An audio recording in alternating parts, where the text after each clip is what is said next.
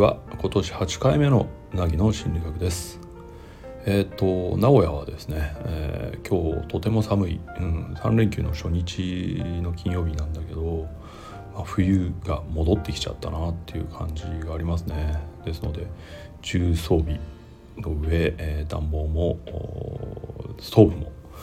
つけた状態でですね仕事をしているような感じです。うん。数日前には非常に暖かくてですね、えー、セーターがもう暑いっていう感じがあったんですけどね、えー、なかなかの乱高下っぷりで、えー、体調もなかなか落ち着かないのではないかなとそんな風に思ってます。はい。え、今日の話はですね、えよくあの誰かが、まあ、しんどいとか辛いという内容の話をした時にあ分かるとうん、自分もそういう時あるしみたいな反応があるじゃないですか。であの分かるっていうものが持つちょっと何て言うのかなあリスクというかあ幅の少なさみたいなものについてちょっとお話をしようかなと思います。よろしくお願いします。うん、えっとまあいろんな悩みを聞いているとですね、えーまあ、こういう状態が苦しいですとかこういうことがあるとこうなってしまいますみたいなねネガティブな説明を聞く機会が多いわけですよね。で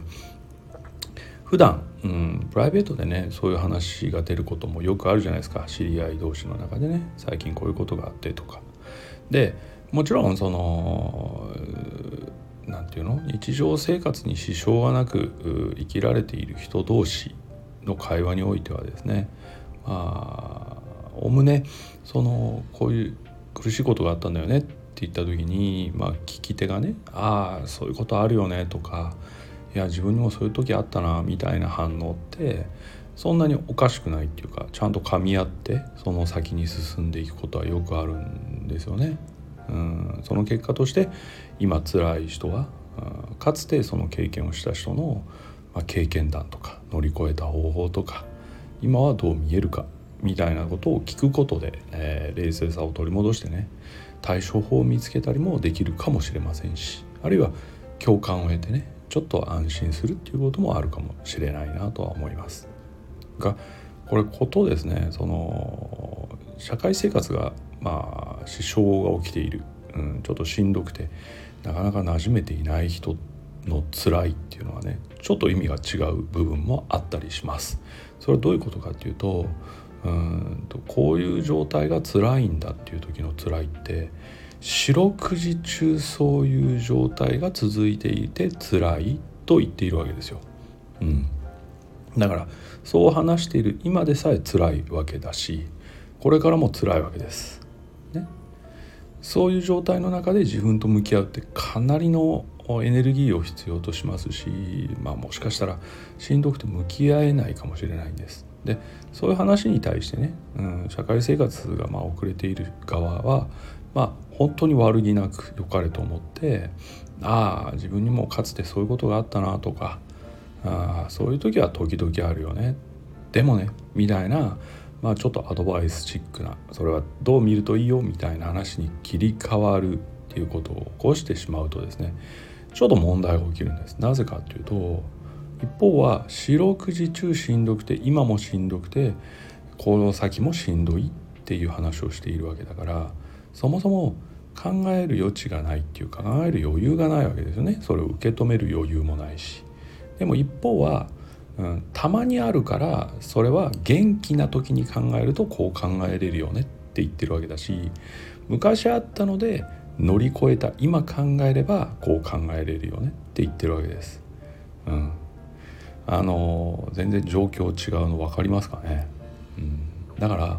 乗り越えて考えるとこうだからこう考えればいいよっていうのは乗り越えたから言えることだし昔あったからまあ今思えばっていうのも昔の経験でしかないので今は安定して考えることができるからこう考えようねって言えてるわけですよ。ね、だから今落ち着いて考えることができないって言っている人に落ち着いて考えるとこう考えるかこう考えられるからこうしてみたらっていうのはちょっと全然会話が噛み合ってないっていうこと分かりますかね、うん。これね結構あるんじゃないかな起きてるんじゃないかなとそんな風に思うんですね。うん。でさっきも言ったように悪気なく本当に良かれと思って言ってるわけだから別にその人を責めるっていうことではないんだけれども、うん、四六時中振動法からするとですねあまあとりあえずなるほどとは言おうとは思うけど参考にならないなとかあるいはあこの人分かってないなっていう印象に終わっちゃうことってねめちゃめちゃ多くあるんですよね。うん、このズレっていうのはねかなか認識できないですよねでもね。うん。社会生活が遅れてるのと遅れてないのとではですね、まあ、精神状態において運命の差があるっていうことですよ。うん、それがなかなか健康的な側からすると把握できないっていうか理解できない、うん、そうなったことがないからですよね。そこら辺をどうこう折り合いをつけてちゃんとした話し合いとか対話に持っていけるかっていうのはねほんと難しい部分だろうなとは思いますがうーんなんか何度言っても変わらないよねとかどう言っても君は変わらないよねみたいに思ってもしちょっと言っても無駄かなと思っているような人がいるんだったら一回考えてください。うん言っても無駄とか変わらないよねっていうのはそもそもそれを聞ける余裕がないからかもしれないんです。うん、それをやれる余裕がないかもからかもしれない。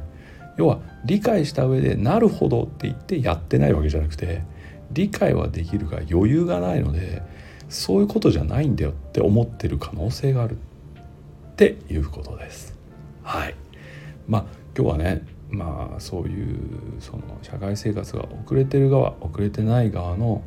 うん見えてる景色がどれぐらい違うかみたいなところからその分かるっていう言葉にも幅があるんですよという話を